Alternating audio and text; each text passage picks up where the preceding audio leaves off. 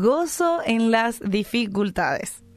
Santiago 1.2 dice lo siguiente, tengan por sumo gozo, hermanos míos, cuando se hallen en diversas pruebas.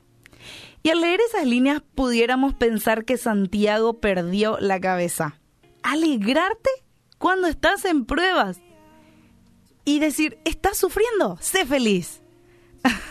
leer las palabras de Santiago pudieran resultar chocantes cuando estamos sufriendo por la muerte de un ser querido, o cuando batallamos con alguna enfermedad que no mejora, o estamos en medio del dolor de una relación rota, o estamos en, en diferentes y distintas dificultades. Pero la razón por la que este llamado puede golpearnos es porque quizás no tenemos un entendimiento claro de lo que significa. Y en esas líneas Santiago no nos está diciendo que deseemos las pruebas o las dificultades. No nos está diciendo que no debe dolernos o que debemos disfrutar de las aflicciones.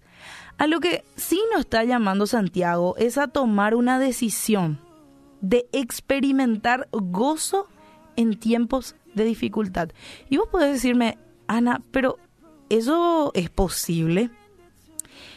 Y te digo que definitivamente lo es. El mismo Pablo le dijo a los corintios que él sobreabundaba en gozo en medio de las aflicciones.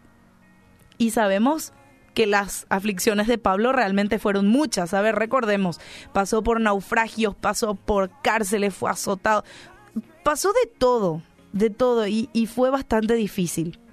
Gálatas 5:22 nos enseña que el gozo es parte del fruto del Espíritu y por lo tanto es algo que solo Él puede producir. Sin embargo, el fruto del Espíritu se produce en nosotros al alimentar el Espíritu y no la carne. Solamente lo que a mí me gusta. Yo hago lo que a mí nomás me agrada. Bueno, y una de las formas en las que hacemos eso es yendo a la palabra de Dios, conociendo a Cristo, y su hermosura a través de ella y respondiendo en obediencia. Entonces, el Espíritu Santo produce el gozo en nosotros en la medida en la que su palabra es nuestro alimento y fuente de deleite. El salmista decía, si tu ley no hubiera sido mi deleite, entonces habría perecido en mi aflicción. Eso lo dice el Salmo 119, 92.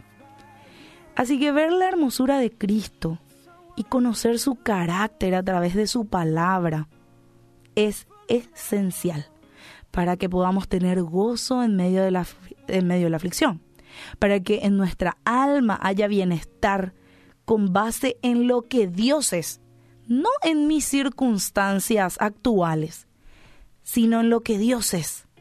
Sí, en eso, independientemente de que nuestro barco esté o no en medio de la tormenta.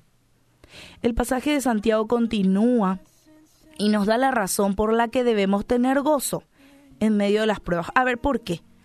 Porque la aflicción, dice Santiago, produce perseverancia en nosotros. En medio de las aflicciones, el músculo de nuestra fe se fortalece y tenemos como resultado el ser moldeados a la imagen de Cristo.